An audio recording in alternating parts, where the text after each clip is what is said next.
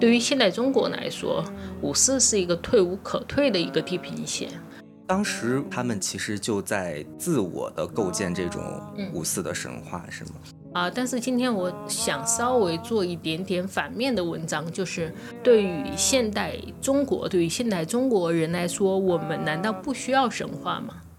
五四也是一个很好的梦，但是梦总有醒的那一天。所以鲁迅他提出一个很严峻的话，就是梦醒了以后无路可走。梦醒了以后怎么办？或者我们可以问的一个更根本的问题就是：思想有用吗？消除认识的两极分化。共同赋予对话与倾听的意义。欢迎来到北京青年报天天副刊的官方播客《共同赋予》。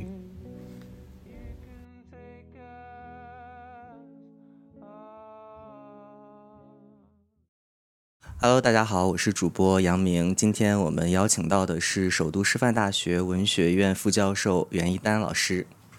呃，播客的朋友，大家好，我是袁一丹，很高兴今天在这儿跟大家一起来分享五四的这个话题。哎，还有跟我们一同来的是我们的实习生顺顺。大家好，我是顺顺。我们聊的话题是五四运动。其实，呃，定这个主题的时候，嗯，主编还有编辑问我的第一个问题是：五四还有的聊吗？我就有点迟疑哈，嗯，但是我仍然觉得。呃，还是有的聊的。我五一的时候在读陈平原老师的两本书，一个是作为思想操练的五四，还有一个是触摸历史与进入五四的时候，我觉得陈平原老师给我们提供了一个答案，就是我们需要不断的与五四对话。所以今天也很开心邀请到了袁一丹老师来跟我们聊五四。那因为我也是离开学校很久了，所以我也委托了实习生，然后来聊一聊。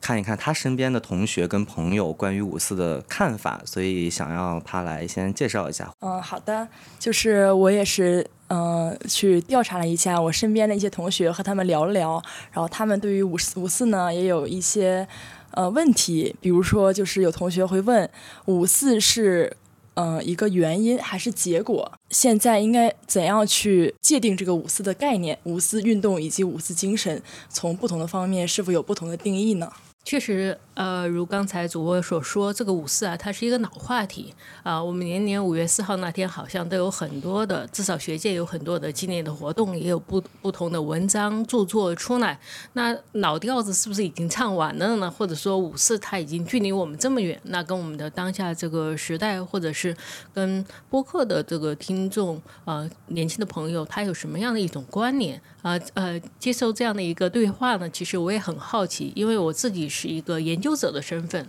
那学者眼里面的五四和年轻人心里面的五四，我想还是有一定的距离的。我想这个对谈本身就是希望能够有一些交流。呃，这个顺顺提到说，呃，大家首先的一个问题就是五四它是一个原因还是是一个结果？这其实涉及到呢，我们怎么来看待历史，或者说历史。本身它里面的这样的一个因果的逻辑是不是一个单线的，还是很复杂的啊？我们经常会把历史比喻成一条水或者是一条河。那当我们问它是原因和结果的时候，那要看我们是从这个点。如果说把五四看成是一个大的时间节点的话，我们往前看啊，比如说我们可以把它放到晚清。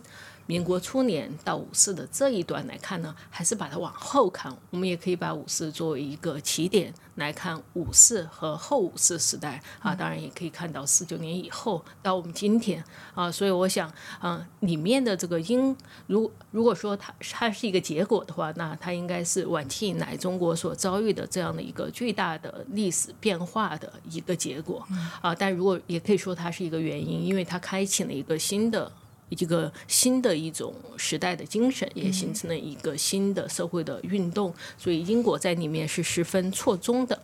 在这里面，其实我想到呢，梁启超一篇很有名的文章啊，叫做《呃过渡时代论》。啊，他说我们从近代到甚至到五十，可以说都是一个过渡的时代。无论是从政治也好、学术也好、思想也好、文学也好，它的过渡时代是指，其实我们是在一个两头不到岸的一个时代。啊，他说近代的中国或者说现代的中国像一艘大的船，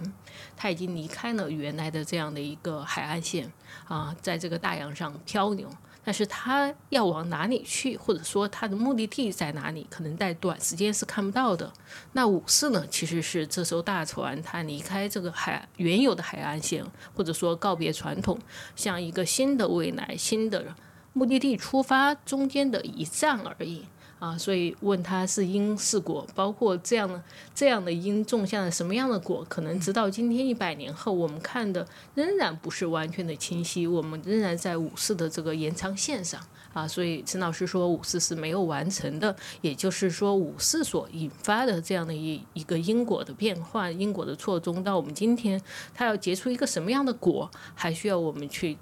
种这个因啊，就是胡适说，你种下了什么因，就结出什么的果。那我们要种这个善因或者是好的因，才能让五四的这个种子结出一个我们期待的结果啊。大概可以从这个角度来回答这个问题。如果呃让您去定义或者是讲述五四的时候，那您会从哪种角度提供一个什么样的答案呢？对，就是。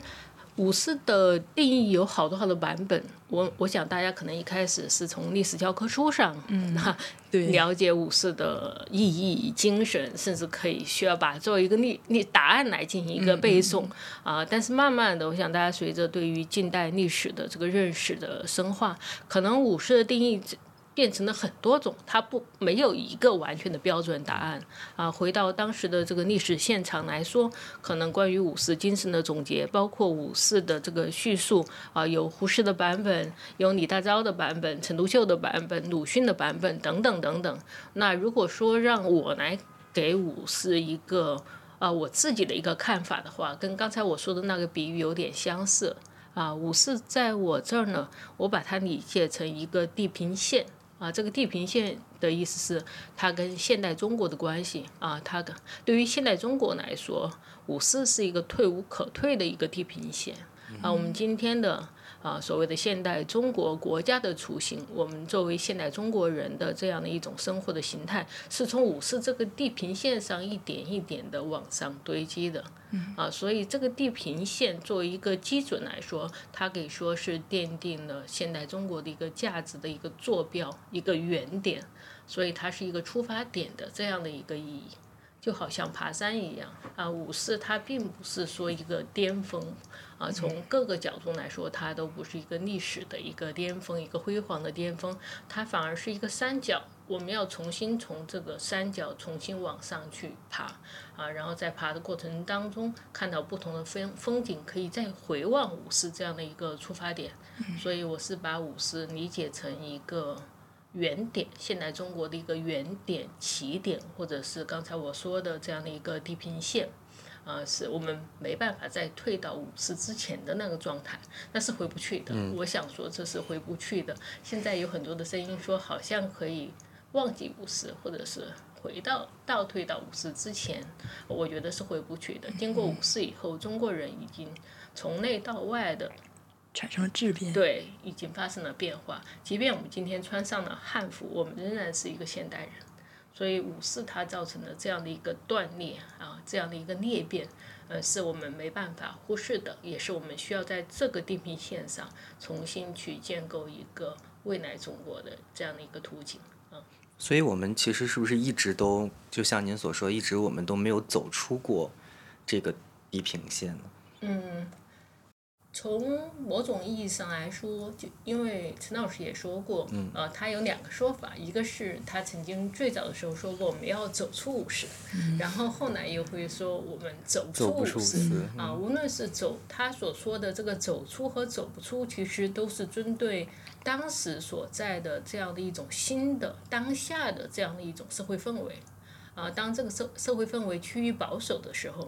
我们会特别强调说，我们仍然在五四的这样一个延长线上，我们走不出五四。当这个社会氛围偏于激进的时候，或者是呃发生变化的时候，我们又要强调说，我们要暂时的把五四啊放到离我们远一点。所以说，走出和走不出，并不是真正的对于五四历史的本身的修正评价，而是针对于我们所身处的当下的社会氛围啊。包括我们当下的这样的一个需要，一种对话，就是你刚才说的，出于一张一种对话的需要，我们可以选择说，我们今天是在五四的延长线上，还是我们要挣脱五四给我们设定的这样的一个框架，去寻找一种新的问题域啊。就是五四，我们其实是回望的时候，但是我们仍然享受了它的这种结果，很多结果。甚至我昨天在跟朋友聊，我说今天我要聊五四的时候，他们就说，呃，就包括我们用的那个女字旁的她，其实也在享受着这种结果，就是从五四而来。当时五四完之后，他们其实就在自我的构建这种五四的神话，是吗？呃，对，刚才你谈到一个很有意思，就是我们。可以说每个人都在五四造成的这个后果当中啊，就是说他的这个历史的后效当中，特别的一个明显，就是你刚才谈到的女字旁的这个她，或者说这个她所代表的女性的这样的一个群体啊，包括今天呃我们在座的因为对谈的两位女性啊，我们有这样的一种，就是能够在公共的一个空间当中发表对于一个公共事务的看法啊，女性的她的声音。能够被听到，女性的这个群体，她的需求能够被看到，这本身就是五四的一个重大的一个贡献啊。所以你刚呃刚才回到刚才提到的一个问题是，嗯，五四被经典化哦，被经典化哦。对你刚才用了一个很有意思的就是神话的这个建构哦，这是我特别想要回应的一个点，就是五四对于现代中国来说，它其实有。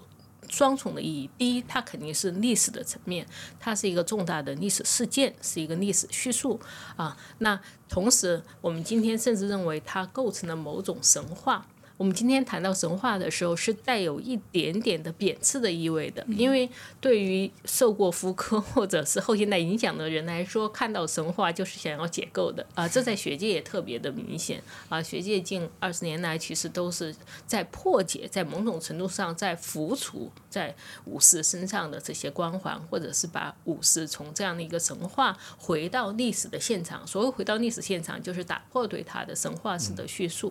啊。但是今天我。我想稍微做一点点反面的文章，就是呃，我会认为，对于现代中国，对于现代中国人来说，我们难道不需要神话吗？嗯，在神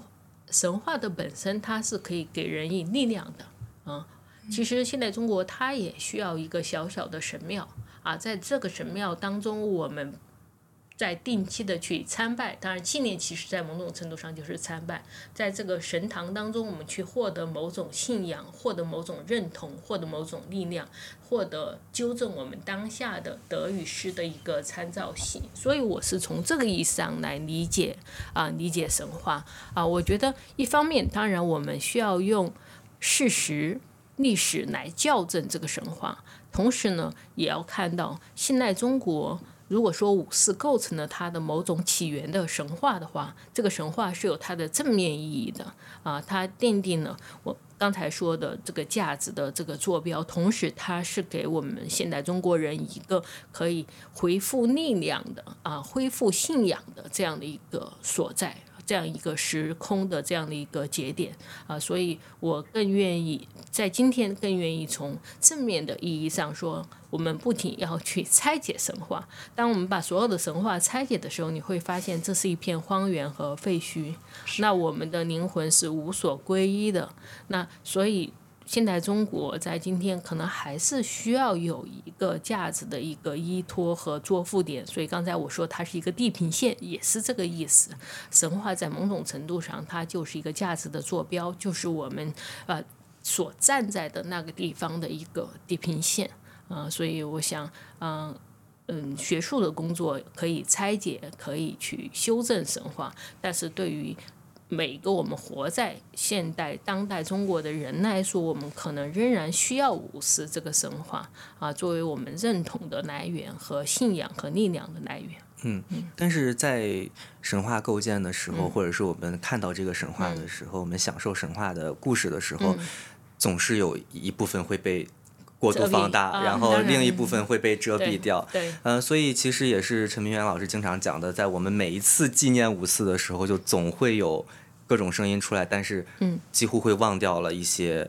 旁枝末节的那个边。嗯，对对，呃，所以刚才谈到的这个神话呢，呃，我希望的它不是一个单一的神话，或者是唯一版本的神话。啊，神话其实有不同的版本和不同的讲述的这个方式，所以五四它有意思的地方就是它不是一种声音啊。我们回到陈老师说的，回到历史现场，我们听到的是一个众声喧哗的一个声音，甚至我们看到了很多的思想的论争和呃，它是一个价值冲突在争辩的这样的一个，而不是一言堂啊。所所以确实啊，确实我们需要回到那样的一。个历史的时空当中去看到，就是说这个神话是怎么被编织的，然后可能看到不同的故事的版本啊，就五四的它的不同的版本，在不同版本的这个比照当中，我们去寻求一个历史的相对的接近的那个真相，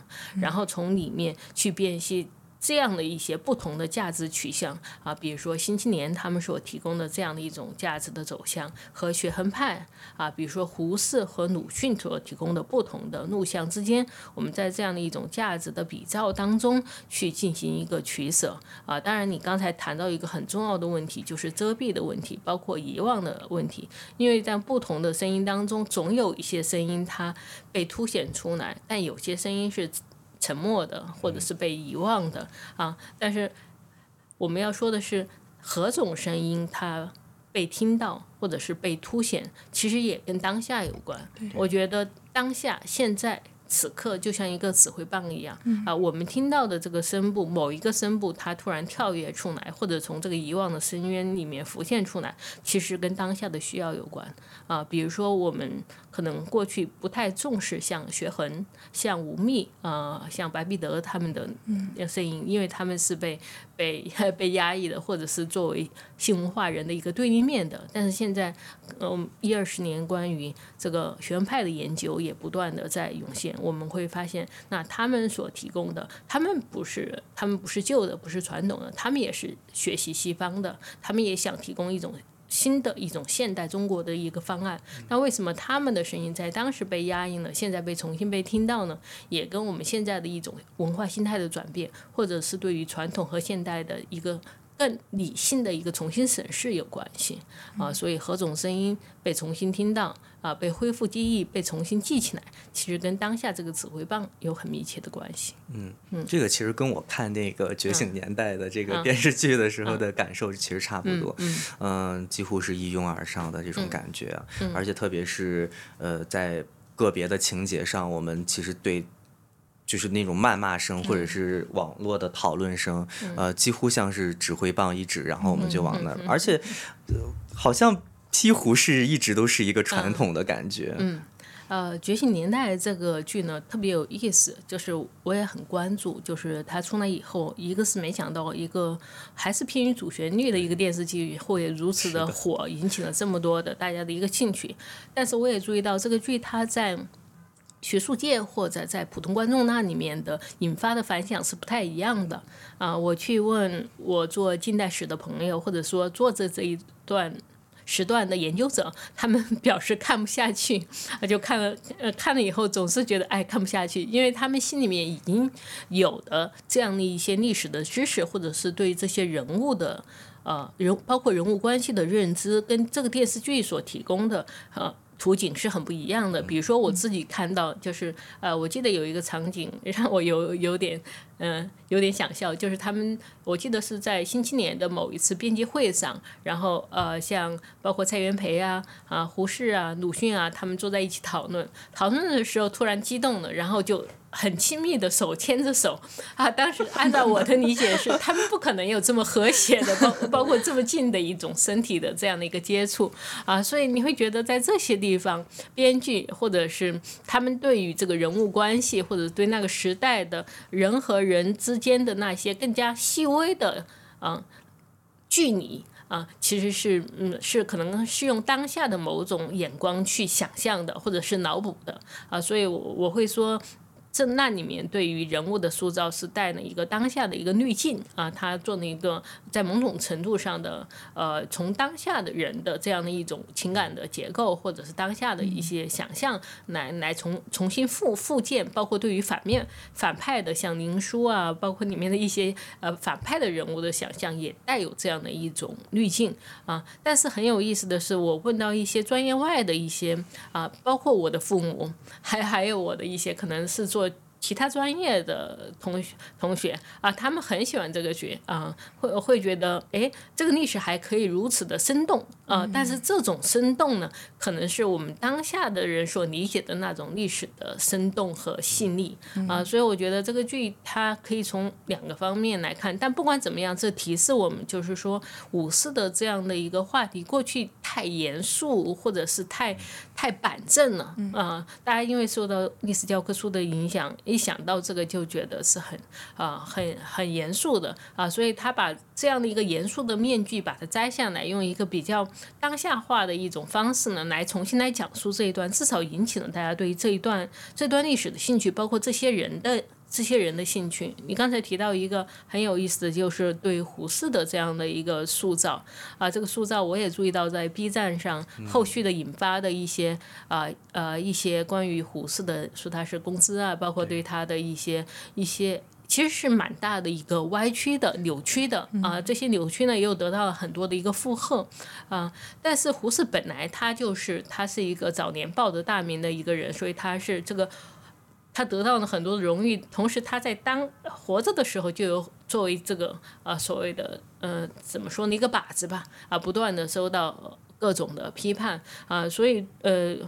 怎么来认识胡适？我觉得最最好的一个方法，我自己想到最好的方法是，胡适他是一个特别有档案意识的人啊，他会很早就知道自己肯定是会被写入历史当中的人物，所以他留下来的各种的文献十分的丰富。我的一个建议是，大家不妨去看他的《胡适日记》啊，《胡适日记》从他的青年时代，特别是留学时期啊，一直到他的晚年。啊，我有段我记得我在读大学的时候啊，就买了一套《胡适胡适日记》全编。每天早上就会预留一个时间，感觉像在跟胡适谈恋爱一样，就是每天看几个月，因为他他在里面，他他他也讲他的一个一个青年的一个成长史嘛，啊，会讲到自己，比如说啊打牌呀，或者是啊呃很很自傲啊，呃说我。呃，这几年都没有去女生宿舍啊，然后或者是跟女友一起去看，看看美术展呢，然后增加很多这方面的现在的这样的一些审美的素养啊啊，所以当然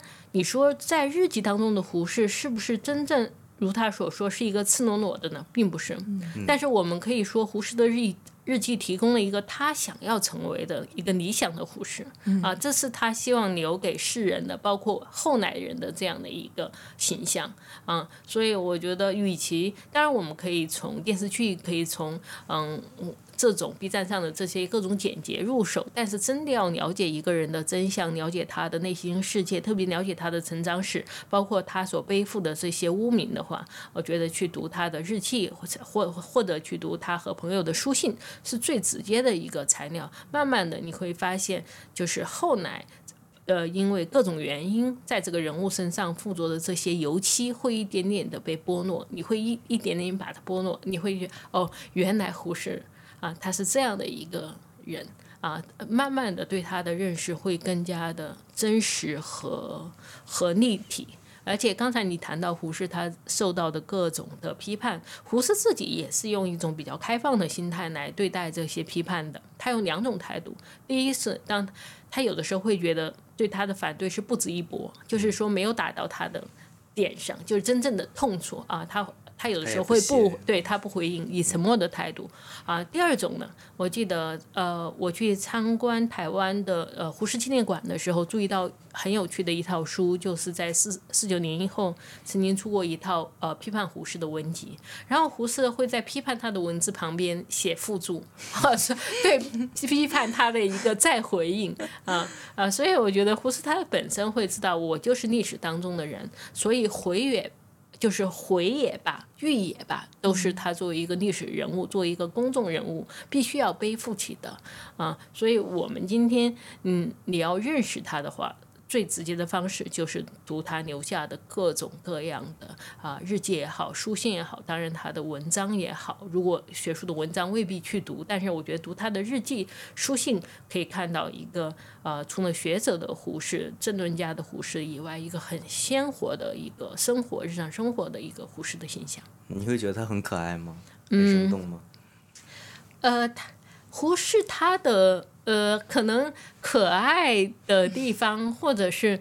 呃，怎么说呢？胡适比较特别的一个地方，就是他是一个比较追求一致性的人。嗯比如说像鲁迅，他会说我要骗人。鲁迅的意思是我的我所展露出来的文字展露出来的部分，可能跟我的内心世界是不完全一致的啊，但有很多很幽微幽暗的地方。但是读胡适呢，你会觉得他追求某种透明性，就好像他所主张的白话文一样，嗯，对吧？啊，所谓的白话就是要去掉一切的啊伪饰的或者典故的，是清如水的，所以他的文章也是讲究清通的。他希望更多的人懂他，懂他的文字，只有懂。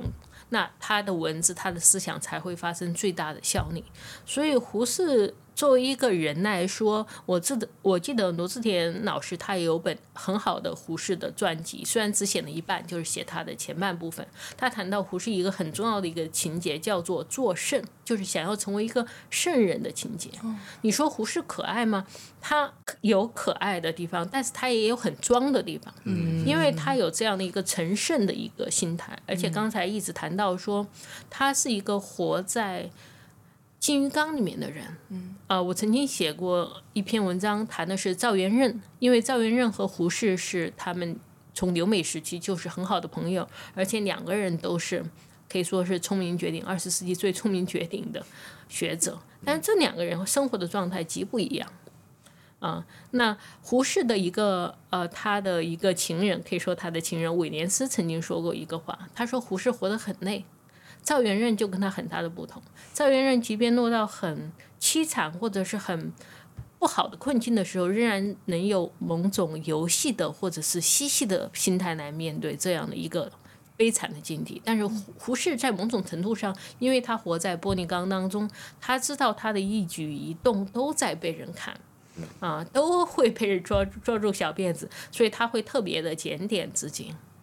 嗯，呃他会特别注意在公众面前的这样一个形象啊。我我记得很有意思的是，胡适他你可以看胡适留下的照片，他留下大量的照片。那他在留美时期，胡适的形象，他在美国留学的时候呢，基本上都是西装革履的这样一个形象。但是他回国以后，他在北大，他为了要融入。啊、中国当时国内的这样的一个学术环境，我们可以看他马上换成了这个啊、长衫，对长衫很书生的这样的一个形象。啊、当然，大家更更了解的是他在在婚姻观上的，比如说他呃他跟江冬秀之间的，他明明可以有。有条件有更多的选择，为什么他要坚守跟江冬秀之间的这样的一个婚约？除了他母亲的这样一个希望以外，我想也跟他对于中国的所谓的旧伦理，虽然他是一个新人物，但是他遵守一个旧伦理有很大的关系。在这些地方，我们都可以看到胡适在某种程度上，嗯，他会很在意别人的眼光啊、对他很会在意他怎么被写到历史当中，所以他背负着这么多的眼光。这个眼光既是来自于他当下生活的那个时空，也是来自于他所能想到的后千秋后世啊。所以他是一个某种程度上活得还是蛮累的一个人。他不像赵元任，赵元任他有他自己的私人的空间，他会在音乐当中，他会在他自己的游戏当中，语言的游戏当中获得某种释放。但胡适他过早的成为了公众人物。啊，所以他必须要背负上作为一个历史人物，作为一个公众人物啊，作为一个所谓的国人导师这样的一个皇冠，或者是这样的一个大家对他的一个期待。那他的公和私在某种程度上是相对趋于一致的啊，这是我自己对胡适的一点点的认识。那会不会呃，他在五四，然后在新青年的时候会比较天真呢？因为我看到他说，他其实就是一直想要嗯，白话文我们就是要讲文学，我们就是要讲艺术，我们不能掺掺杂一些政治的东西。但是后来仍然肯定的会掺杂到政治。嗯，这是他曾经没有想到过的吗？这里面涉及到就是呃，刚才问到就是胡适他和现实政治的一个关系。为什么他在早期他宣他回国以后，他曾经说我不谈政治，发誓多少多少年不谈政治，要远离政治。然后，但是我们可以看到，在五四以后，一九二零年代前期，他不仅谈政治，他办《努力周报》不仅谈政治，而且。介入到了现实政治当中，还提出了像好人政府这样的一些主张。那这样的一个转变，我们怎么来理解呢？啊，这个理解的话，其实不仅是胡适，而是要涉及到整个从民国，从民国初年啊，在民国初期，在呃文学革命或者说五四以前，大家设想的是辛亥以后建立了民国，然后我们应该有一个新的一个气象。但是我们知道民。民国初年发生了很多的政治上的反复，包括袁世凯的复辟、张勋的复辟啊等等等等啊，这就造成一个心态，其实要从民众的心态，民众已经对政治，特别是对于当时的政党政治高度失望了，就觉得政治已经是一个泥潭啊，已经没办法在里面再解决找到一个出路，所以。胡适所谓的不谈政治，是在于当时的人心已经觉得现实政治已经是一条死路，所以我们要找一个新的方式来来实现重造民国或者是重造中国。那新的方式是什么呢？就是用思想文化啊，从思想文化这样的一个见解或者是迂回的方式来改造政治啊。所以胡适说他不谈政治，其实是他是看准了大家对政治的失望。那我们用。从文学入手啊，从新文艺入手，从思想入手，然后再为未来的政治造一个新的基础。啊。但是到了五四以后呢，又发生了一个变化。五四以后，其实有各种新的政治势力的出现。啊，段政府就是当时的北洋政府啊。除了北洋政府之外，像国民党也好，包括像研究系也好，那胡适自身也意识到，就是这种文化的路径或者思想文化的路径过于的迂远迂回，那现实政治的问题已经迫在眉睫啊，所以他也开始用更加直接的方式来谈政治，或者是介入到现实政治。所以我想这。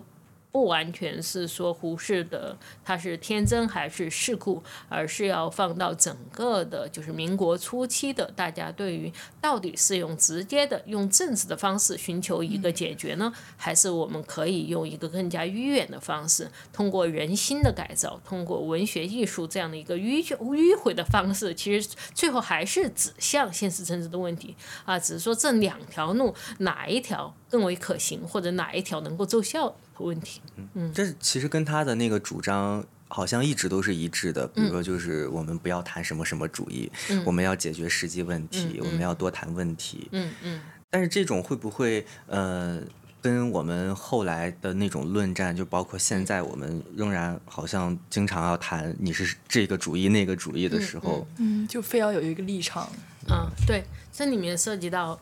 二零年代的一个重大的一个论争，就是主义和问题之争。嗯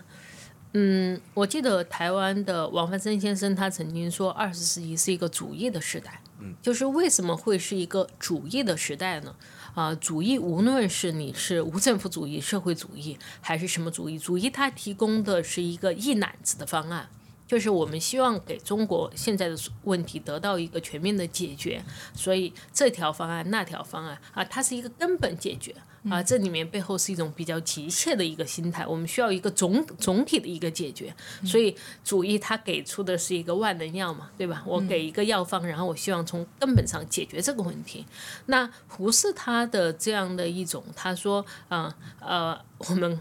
不谈主义，我们来谈一个一个的问题啊，我们把这个大的。中国的一个根本问题拆解成一些逐步的步骤，或者拆解成一些小的问题，我们来一个一个的解决。那到底哪一种方式更加的，或者说更加的有效呢？呃，其实从后来的中国的政治的发展来看，大家还是选更多的人选择呢信奉某一种主义，希望通过某一种主义来救中国。但胡适的那样一种相对务实的、渐进的，或者说通过逐个的具体问题的这样一个方案呢，没有得到很多人的追随。为什么？这其实鲁迅他说说过，他说，就对于中国这样的一种保守性的国度来说，我们要改，也说我们要翻修这个房子。啊，如果你说像胡适说，我们先先改一个窗，先改一个门。啊，那这样大家是不会听你的啊！一定要是先整个把这个屋顶给掀翻了，或者把这个地基推倒呢，然后才有破解的这个可能。所以这这里面背后，我仍然会觉得有某种心态的问题，就是大家已经太急切的想要寻求一个总体的根本的解决的方案，已经等不及说我们今天解决一个问题，明天解决一个问题。啊，当然，胡适的这样的一种问题的来代替主义的思路呢，背后有他的这样的一个思想的渊源，就是他受到杜威的这样的一个影响。啊，在他的老师的杜威的这样一种实验主义的这样的一种心态的影响下，他会觉得具体的一个一个的问题的解决，最后也能更好的，可能更加稳健的实现一个总体的啊总体的一个翻新。但是，可能中国。普遍而言，更加的希望，嗯，一下子啊，我们找到一个总体的解决方案。所以，主义的时代，而不是问题的时代。嗯。所以，呃，我在看这个五四运动史的时候，呃，就是周老师的那一本，嗯，呃，然后他他也说，在我们看来，五四运动其实最重要的成就就是思想变革嘛，对，后来才是社会变革的这一部分。嗯，那从思想到实际的这种变革中间，我觉得应该。这个距离就是刚才像您所说的，应该就是整个推翻，然后再到某一个细小的问题的基础，这个距离应该是非常的有差距的。对，就是这里面会涉及到一个很关键的问题，就是思想革命和社会改造，或者思想革命和社会革命、政治革命到底是什么样一个关系啊？或者我们可以问的一个更根本的问题就是：思想有用吗？啊，今天我们可能认为所谓的思想，思想家的思想就是他待在这个象牙塔里面，他自己的一个奇思妙想。思想能够改变我们的这个已经固化的这个社会结构吗？啊，思想有什么样的效力吗？啊，思想只是一些修辞、一些言辞啊。但是可能五四他在某种意义上证明，思想革命的所释放出来的这样的一种效能是十分的深远的。啊，可以借用韦伯的一个比喻，他说，其实思想，啊，思想或者说理念，它提供的是什么呢？它提供的是一个大的图景。嗯。社会的发展，它不是盲目的，它需要有一个大的文明的图景或者这个世界的图景。如果没有这样的一个地图，没有这样的一个图景的话，我们会迷失方向的。所以，所谓的思思想革命，它是提有人用一种某种预见性的方式，它勾勒的一个图景啊，它有点像啊，不知道大家。过去老式的火车的时候，它到一个地方要转轨的时候，需要一个转折器，或者有一个人把这个轨给搬过来。对，嗯，那韦伯就说，那所谓的思想者、思想家，他所起到的其实是搬动这个铁轨，让这个现实的这趟列车可能原来是在这条道路上运行，然后它可能需要到一个新的轨道上。啊，所以社会的改，我们如果把社会的改革、社会的发展比喻成这个列车的话，那其实思想革命或者说思想家的工作，它某种程度上是搬动这个铁轨，啊，引导这辆列车往什么样的一个方向去前进的这样一个作用。啊，当然，就是说哪一种思想方案或者哪一个途径更具有吸引力，嗯，可能过去社会主义的这样的一个途径所勾勒的。啊，或者是其他的乌托邦的图景，对中国人来说更有吸引力。那更早可能是大同世界大同的这样一个理想更有吸引力啊。所以仍然，我仍然会认为，作为一个思想史的一个研究者，我会认为，就是说，所谓的思想的发挥的作用，它不是很切近的，不是眼前的，但是它所起的这样的一种引导或者是预见性的作用，它就是给你提供一个。给政治家，给那些现实的人，给那些受具体利益驱动的这样一趟列车提供一个啊，我们的目的地在哪里？我们的前方是什么？啊，它会搬动这样的一个铁轨现实发展的这样一个轨道。嗯嗯。嗯那这样的思想变革，然后其实到五四百年这样的嗯时候，它是不是仍然有许多这样的思想来影响着我们？呃，会啊、就是说五四，他刚才我刚才谈到五四，它其实就是重新来固定价值。胡适他有个话，就是我们对于价值的一个重估，这个价值的重估就是在新和旧、传统和现代，哦甚至在中西之间，我们进行一个重新的评判。那其实现在大概从八零年代开始，对于五四的这样的一种价值重估呢，又有一个重估。就是说，那五四他对于这个新旧的评判，或者对于中国传统的这样的一种，啊、相对于激烈的、根本上的否定的态度，就是对的嘛？啊，我们是不是需要重新在五四所搬动的那轨道上再做一些调整？啊，所以现在啊、近二十年来有传统主义的这样的一个复兴，有国学的复兴，那这这样的一些呃复兴呢，其实都是在某种程度上是在跟五四进行一个遥远的一个一个对话，都是想要再重新再修正五四所搬动的那个铁轨，搬到搬动到一个大家觉得能够把古和今、中和西更好的顺承的接接洽起来。啊，所以仍然并不是说五四它搬动了这个轨道以后，我们的这个列车就可以一劳永逸的在这条方向上发展啊，仍然有人根据呃我们现在当下的一个需求啊，包括新时期的这样的一个需求，重新去修正说。重新对于五四的那个价值重估，再进行一个再重估，五四本身也是鼓励这样的啊，五四本身它就是在一个争辩当中，在一个不稳定的调整当中，我呃，他也希望对于五四的本身，我们也可以采取一个五四的立场。所以周世宗有一个很重要的话，他叫做他，他说我们不是要简单的超越五四，我们要立足于五四而超越五四，就是用五四的人的精神和态度来客观的来评判五四，而不是说我们遗忘它或者是完全的否定它，而是用五四的这样一种批批判性的一个精神来对待它。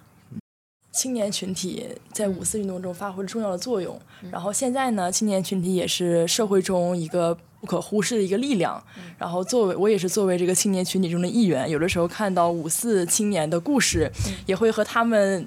就是在心理上产生一种遥远的共鸣。嗯嗯，就比如说我看到就是五四里边好多青年，他们其实也有着不同的思潮，他们的思想啊想法也都不太一样。然后有的时候他他们的迷茫，他们的探索，在现在依旧会在我们心理上产生一些影响。就是在这种运动中，青年是否也有这种呃巨大的推动的作用？然后这种推动的作用，它来源于是青年群体的特性，还是和理想主义有点关系呢？嗯呃，谈五四肯定免不了要谈青年的问题，因为五四就是所谓的青年节，而且甚至我们可以说，青年这个群体，它在历史上的，在中国历史上的脱颖而出，五四起了很大的作用。因为在中国的传统当中，青年并不作为一个独立的一个群体被受到关注。啊、我们知道中国的政治是不是青年政治，而是老人政治。我们的所有的政治的权威，或者说思想的权威、思想的话语啊、在过去并不掌握在青年人。青年是作为一个预备的力量，啊、是作为一个服从者、一个追随者。那五四的五四运动的一个巨大的一个变化，就是他在召唤一个新青年啊，所以他叫，但是。必须要注意的是，他这儿所说的青年不完全是指呃你年龄多少岁到多少岁就能够被称之为青年。这他所谓的这个青年，在某种程度上是一种虚拟的精神气质，老人也可以称之为青年。啊，如果你能够具有这样的一种青新思想青春的气质的话，啊，所以他的青年不完全是指一个实体，这是首先要澄清的。第二个呢，就是我们可以来考虑，就是说，嗯，青年在五四时代的这样的一种可以说被推到了舞台的历史中心的这样的一种处境，在中国到底是一个常态，还是是一个变态，或者是一个例外？我想可能是是一个例外。为什么这么说呢？就是呃，我记得在五四运动以后，一九二零年第一次纪念五四的时候呢，胡适和蒋梦麟就写过一篇纪念的文章，这里面涉及到他们对于青年这个群体他们的一个期许和认知啊，他们会认为，呃，对于一个正常的社会来说，政治的事物或者是啊这样的一些政治的表态，应该是由成年人来进行。但青年作为一个政治运动的一个排头兵的时候，其实，在某种程度上，这是一个不那么正常的一个变，他称之为政治叫做变态社会的不得已的事情。是很不经济的事情，所以他们当时的希望是把走上街头的这些学生运动青年群体重新回到校园里面来进行一个变成一种更加持久的这样一个文化运动。这里面可以看到他们对于青年这个群体的位置的安放，并不希望他们就走上街头，而是希望他们仍然是按照一个常轨的文化教育的这样一个轨道在进行。嗯啊，但是为什么你？会说五四他在某种程度上造就了一代新青年呢？啊，在这里面，我记得陈独秀一篇很重要的文章，就叫做呃，应该就是谈青年的问题啊，他叫禁稿青年啊，他说中国的这个社会的机体啊，太陈旧了。嗯，青年对于一个社会机体来说，它就像一个很鲜活的细细胞，我们需要进行一个更新换代，就需要进行社会机体的新陈代谢，要用青年这样的一个鲜活的细胞去替代那样一些陈腐的。陈旧的细胞啊，所以对于青年的这样的一个召唤呢，某种程度上是希望给这个社会进行一个换换血，进行一个重新的这样的一个自我的一个更新。所以我在想，所以回到刚才你说的那个问题，青年在五四，青年群体在五四的这样一个走上历史的舞台，甚至被放到了这个历史的聚光灯下，其实是一个很特殊的一个历史契机所造成的。啊，呃。在某种程度上是一个变态社会的不得已的事情。然后你刚才谈到一个很重要的一个问题，就是我今天的青年可能没有五四青年那么样的一种舍我其谁的这样的一种感慨，因为他们在卷，或者是他啊，或者是呃嗯嗯他们的。报复他们的焦虑，他们的思考更多的是在小我而非大我，因为小我的生存或者小我的发展已经可以说是耗尽了我们青年所有的力量啊，在这里面就会涉及到你刚才谈到就是理想主义的这个问题。五四它当然是一个理想主义的一个时代，但是怎么来理解就是。理想主义或者说理想主义的这样一个破灭，事实上在后五四时代也经历了这样的一个过程啊，也经历了这样一个过程。就是青年其实，在某种程度上，他是生活在一个蔷薇色的梦里面，这个梦很美好，五四也是一个很好的梦，但是梦总有醒的那一天。所以鲁迅他提出一个很严峻的话，就是梦醒了以后无路可走，梦醒了以后怎么办？你把青年从他的好梦里面叫醒，你要让他干什么？让他睁着眼睛来看这个黑屋子嘛？啊，所以，嗯，在这个问题上呢，就是如果我们把时间稍稍往后推移，啊，矛盾写过一个三部曲，我觉得他的三部曲的名字很好，叫做《幻灭、动摇、追求》。幻灭、动摇、追求。我想，真正的理想主义，如果他没有经过。幻灭、动摇，没有经过鲁迅所说的碰壁，或者没有经历过真正的苦闷的话，那这样的理想主义，它其实是啊，是一个肥皂泡而已啊。所以，只有在经历了幻灭、动摇以后，在理想主义或者在梦想的废墟之上，你再去重建自己的信念的时候，那才意味着青年的真正的成年。啊，无论是他在政治意识上的，还是他在作为一个人的一个完整的人的一个成年，所以我对于理想主义的，呃的理解，我觉得是必须要经过现实的拷打，或者是要经历过碰壁啊，是看到了现实。要鲁迅的话是直直面灰色的人生的时候，如果你仍然能够保留在你的内心深处保留一点点理想主义的残影的话。哦，我觉得那已经不辜负青年这样的一个名称了。嗯，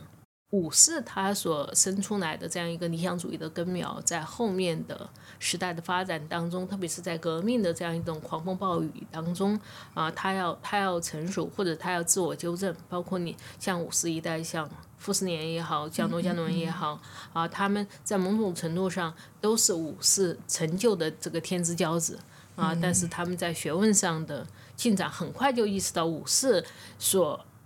所给予他们的这个名，他们当不起啊！他们很大的说这个报得大名，或者是武士给他们这样一个历史契机。你要真正的实践它的话，他们马上会意识到自己知识的饥渴，所以他们很多都出国留学，去重新来寻找自己的专业方向啊，包括在政治上也有更加成熟的一些啊一些考虑啊，所以这这些都是告诉我们所谓的青年青年，如果你能抓住这样一个历史契机的话，他。但并不意味着自我的完成，你还要在不断的跟现实的对垒当中，在特别是甚至是在现实生活的你个人生活的这样一些繁琐的事物当中，你再重新再不断的进行自我的纠正，经历矛盾所说的这个幻灭、哈幻灭和动摇，然后仍然有所追求，啊，这这是这是才是理想主义自我完成的一个，我觉得一个完整的步骤。所以您刚才提到了，呃，后五四，然后我就突然想到，呃，在五四中的这种激变、激烈的变革当中之后，那么我们遇到的后五四的那些青年的精神状态是否仍然是那种亢奋的，还是说我突然想到了郁达夫的那种感觉？啊，嗯，后五四的。呃，状况确实有点像一台大戏散场以后，鲁迅说这是一个呃寂寞的古战场啊。曾经在北京，在很多的地方，新文化运动如火如荼，但是呃后来有的高升，有有有的分裂啊，有的分裂，有的甚至是倒退啊。所以呃，我自己现在也仍然认为后五四甚至比五四更值得去研究。因为，呃，五四所造成的这个共识是短暂的，啊，造成的这样一种思想的联盟，或者说整个的这样一个热烈的场面、热闹的场面，就像一出大戏的最高潮的部分。但是高潮过去之后的那样一个分化也好，包括人的心境的变化，所以我们看鲁迅的两个集子，一个集子叫做《呐喊》。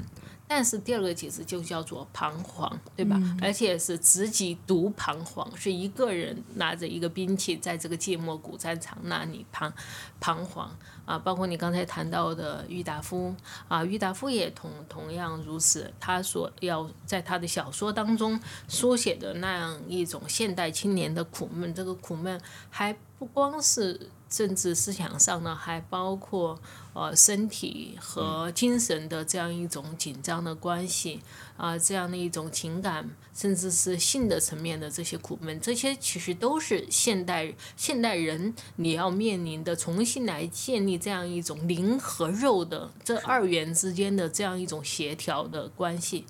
嗯，所以呃，当时他们就在五四以后就谈到一个很重要的问题，可能并不比政治或者比社会问题，就是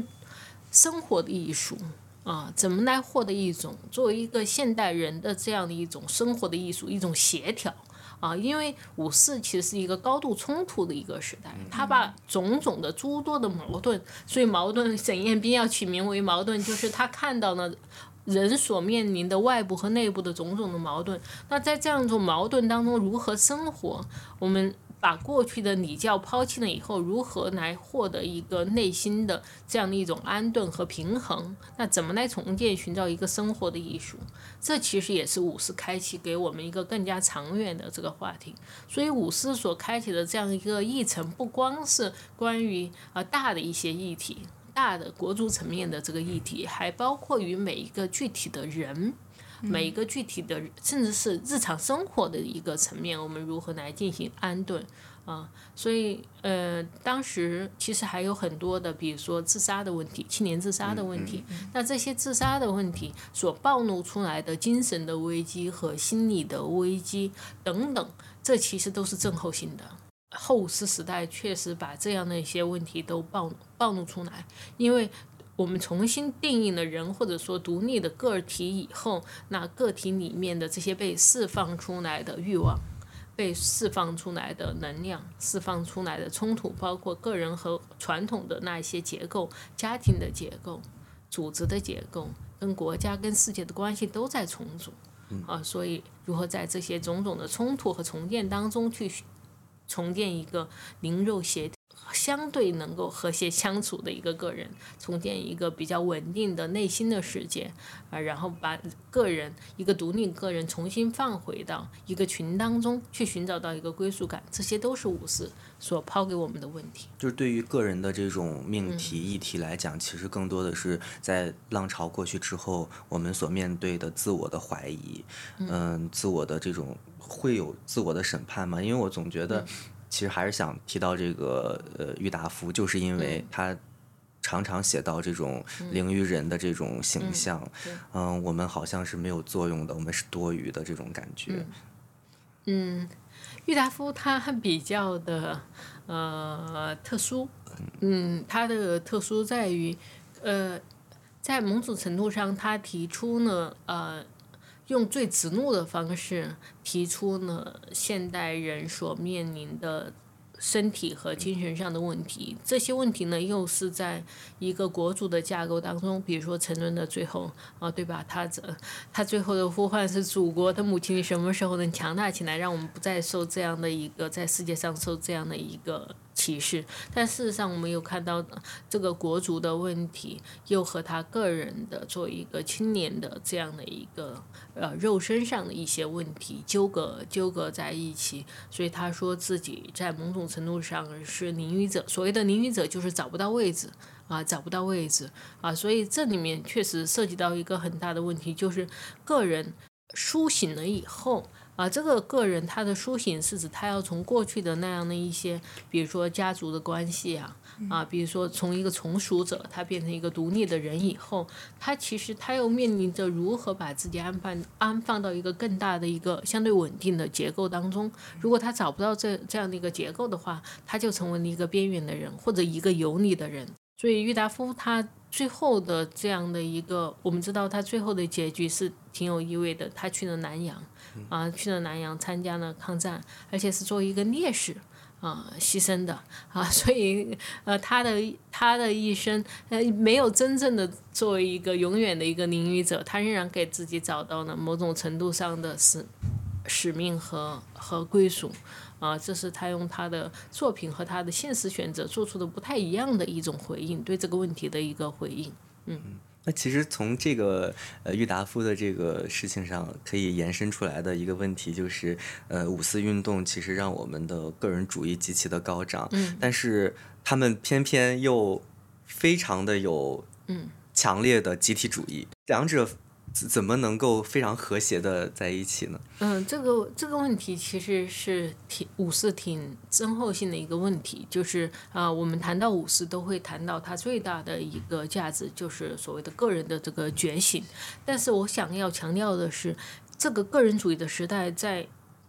也就是五四的前后几年很短的一个时间是个人主义的一个时代。嗯，我记得胡适就谈到大概。到了一九二三年以后，其实集体主义的思潮又会迅速的复苏，啊，以以革命的名义或者是战争的名义，啊，所以呃，个人主义纯粹的个人主义强调个人主义的时代，在中国历史上是一个很短暂的时代，甚至我们可以说健全的个人主义在今天的中国仍然没有生根，啊，在中国的这样的一个意识当中，仍然是。各要服从于个人，要服从于群群体的这样的一个需求的啊，但是五四那代人他们谈到的个人主义，都特别要强调的是所谓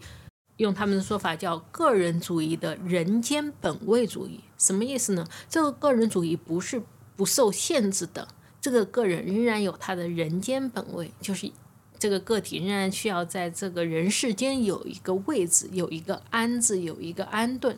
所以回到嗯。呃，你刚才提出那个问题，就是如果说在五四的诸多的思潮当中，比如说个人主义、民族主义、世界主义，这些是什么关系？当然，他们有在。如果说我们可以把它看成一个同心圆的话，他们也可以建立一个相对和谐的关系，对吧？从个从个人这样的一个出发点，我们可以。同心圆式的一层一层的往外扩，个人他有一个国族，然后进而拥抱这个世界。当然，在在很多时候，他们又是彼此冲突的这样一个关系。什么时候强调个人主义，或者什么时候又恢复民族主义，这其实跟。当时的时代处境有关系。当国族危机深重的时候，那自然个人主义的这样一个思潮就会消歇下去，那民族主义的这个声音就会凸显。啊，如果在一个相对而言啊国家民族的问题相对平缓的时期，那个人的这样的一个需求又会被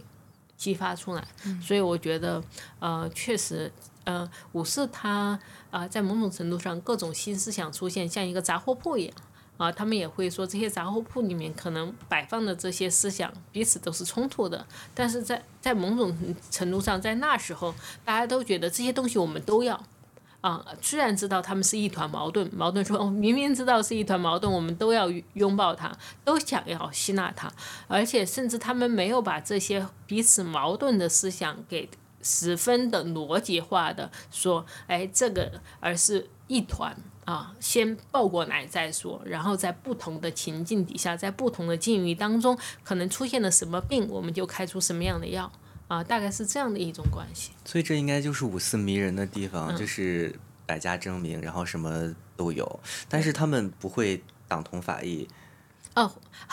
呃，当然会，呃，如“党翻译”这个词稍稍的有一点点太激烈，呃，对，里面有没有这样的一种思想的党派性，甚至有政治的党派性呢？当然有啊，就是呃，近些年近代史方面关于五四的研究，就会看到说，我们过去谈五四的时候，会特别集中在，比如说在在北大啊，认为北大或者是新青年啊。新青年的这样一个团体啊，是新文化运动、是五四运动的这样一个策源地。但是我们现在也慢慢的注意到，其实，在五四当时有不同的政政治势力也进入到这个场域当中。比如说国民党有他们的呃，像孙中山啊，还有包括孙中山周围的这样的一些文化人，也有他们的刊物啊。像梁启超他们的这样一个研究系，也会对于新文化提出这样的一些不同的设计的方案啊。所以这样的一些新和新之间。啊，注意，不是新和旧之间，我们特别强调过去是新旧之争，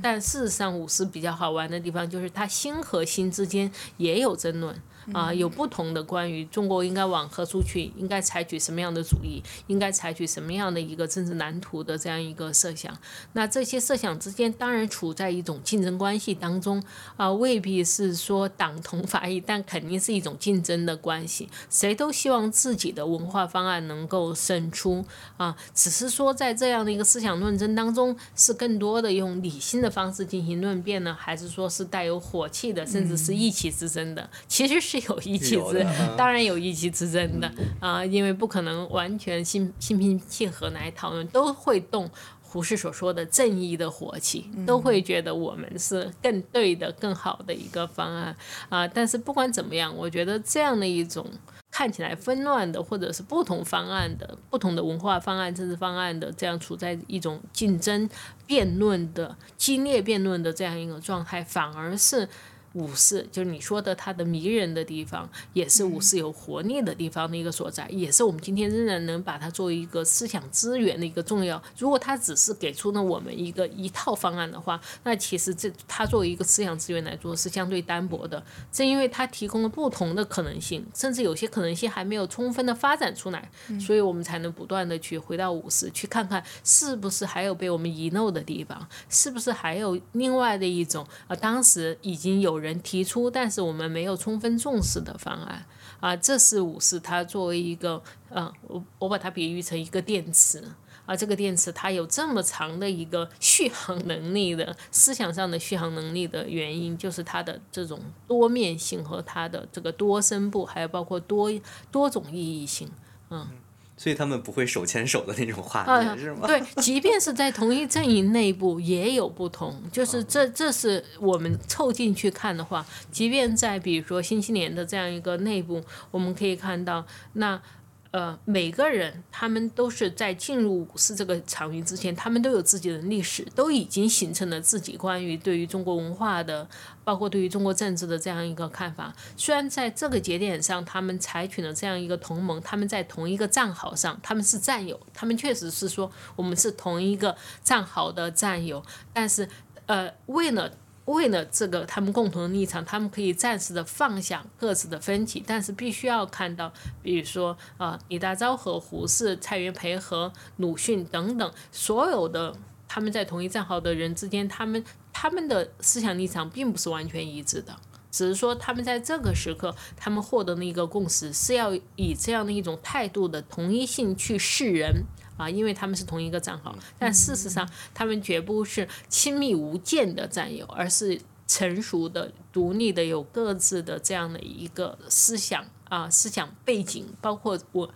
呃，包括教育背景、文化背景啊，都都不一样。所以里面我们可以看到，有的是留学美国的，有的有的是留学日本的，有的是受苍太炎的影响的，有的是受杜威影响的，对吧？这些人他们怎么可能完全的能够手牵手，能够哈亲密无间的呃那个说掏心子掏心窝子的话？所以鲁迅鲁迅说了一个很有意思的话嘛，他说呃像陈独秀这样的人呃，是看起来。看起来说自己有很多的武器，其实是相对的可信的。但胡适他可能看起来说这里面毫无武器，但其实内心有很深城府的，就说明他们都是在某种程度上有所保留的，但是都会为了某一个他们希望能够共同达到的一个文化的目标，放弃彼此之间的分歧，站在同一个战壕上。但是也看到后五十时代他们的分化，对吧？对于政治啊，有些人就陈独秀就直接的加入到了政党政治当中，有些人还坚持着，比如说文学创作等等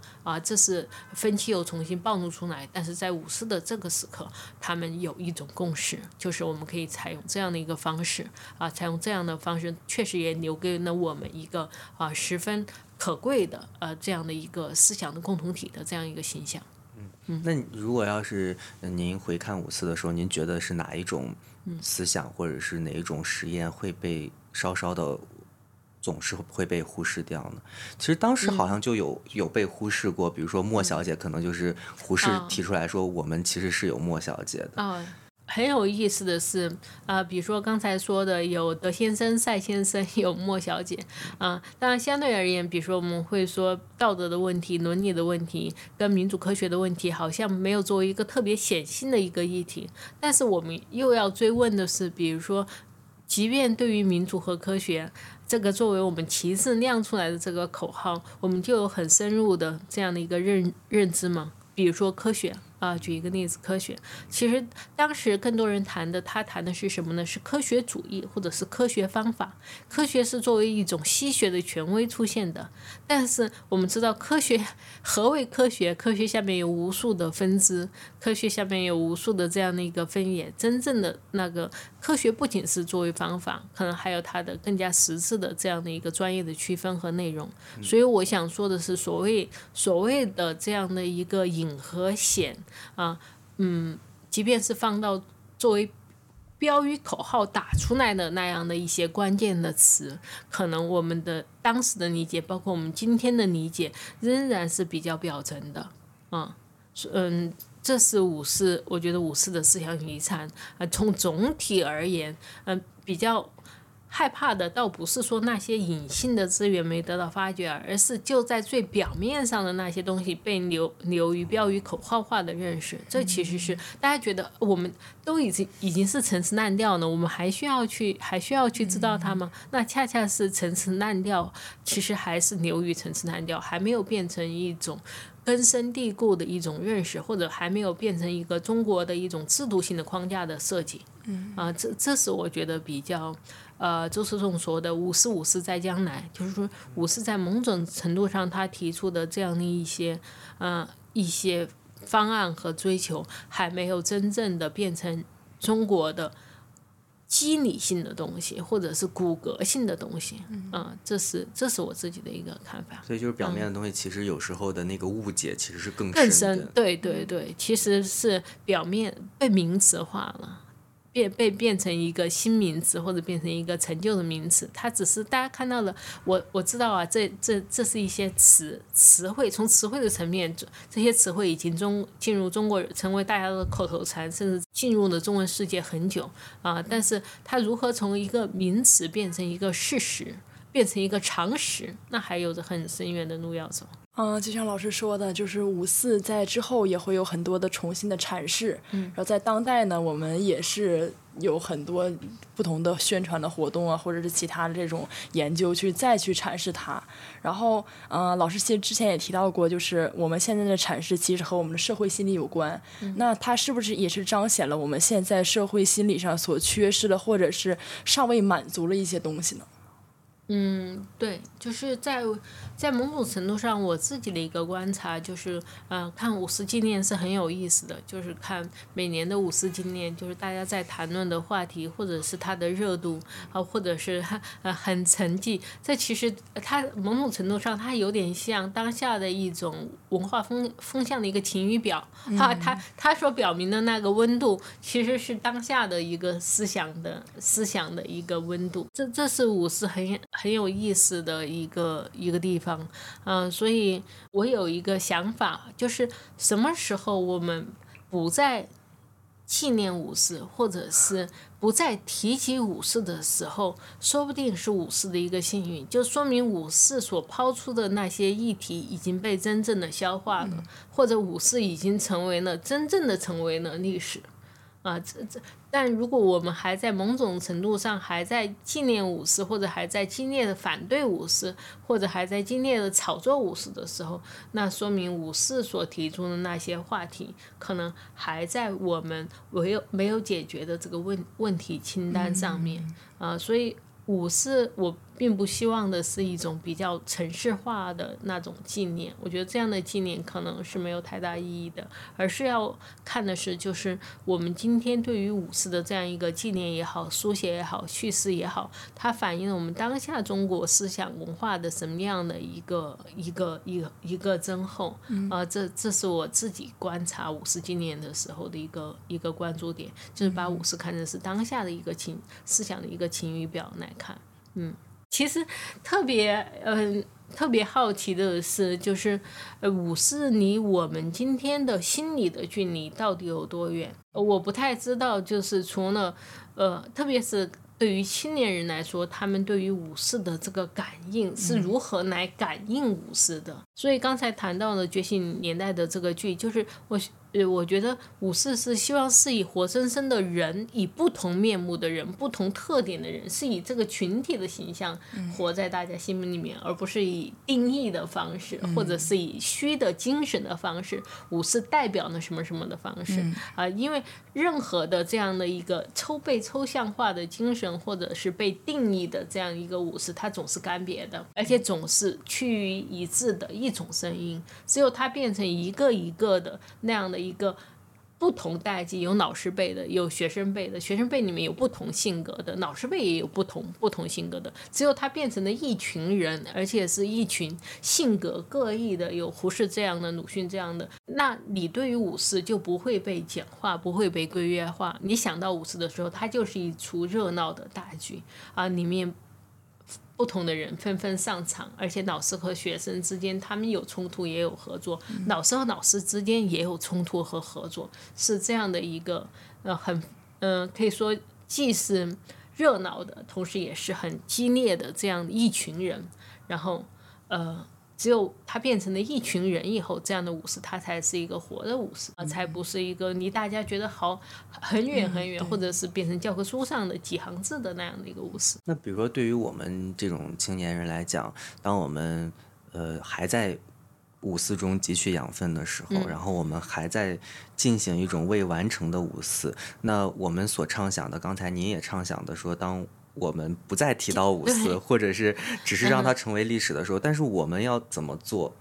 或者是我们需要做出某一种什么样的行动呢？就是，嗯，就像就像胡适所说的，我们不要谈主义，我们要多谈一些问题，我们要解决实际问题的这种。嗯，呃，呃，这个问题特别的大。啊，特别的 宏阔，甚至是我觉得很难很难回答，因为但是又不得不会会去想的这样的一个问题，就是我们应该做什么，我们能做什么？嗯嗯，我想可能这个还是有两个层面，一个是所谓的认识的层面，我们对于历历史的认识，就武士它其实是近代史里面的一个节点，嗯嗯。它会让我们对于当下的看法不是那么的表层的。我们有了一个参照系，我们有一个历史的纵深，我们知道当下的中国，我们今天是怎么一步一步的变过来的。这是从认识的层面的不断的一个深化啊，包括刚才我也谈到的，希望不是一个定概念化的、定义化的，而是群像式的啊，这是认识的层面。然后落实到更为。所谓的行动的层面的时候，我想，我想用胡适的一个看法比较能代表我的看法。胡适他曾经说过：“先把自己铸造成器。”啊，就是他所谓的所谓的个人主义，不是当然不是我们今天所说的精致的利己主义，而是说你先要让先有一个健全的个人，这个个人就是你先要处理好。这个小我的这一层一层的这样的一个关系，甚至找到自己的一个相对稳定的意义感的来源的时候，你才可能出发去想到更为深广的问题，才可能去想到他人，包括从身边人到更远的人，到所谓的无尽的远方的人。所以，仍然我觉得没办法。今天，我觉得今天已经没办法想。法像武士那样很理想主义的高导的方式，或者是站在一个呃，无论是支持者也好，或者我们今天的发言者也好，放把自己放在一个很高的位置上，给出一个什么什么样的一个方案，我们仍然是说，我们能够先有一个自己每个个体，回到刚才谈到的更注意有一个相对稳固的这样一个立足点以后，而且有了一个相对独立的关于。历史的关于当下的一个认识以后，你才有可能采取行动，而且这个行动是从你个人的意愿所出发的，所以并没我并没有觉得有一个 也呃如何做的一个呃指南啊，或者是行为指南，我们所仍然能够回到的是，你先有一个稳固的一个个。个体的一个思想的立足点，在这个基础上，然后你对于外外部世界的判断和你对于个人还有你周周边的这个小世界的判断，才是相对清晰的。嗯，这是好像是胡适胡适所说的这种，先要做一个完整的人的那种对一个完整的先先要把自己铸造成器啊，我觉得他这个表述挺有意思的，就是他说，即便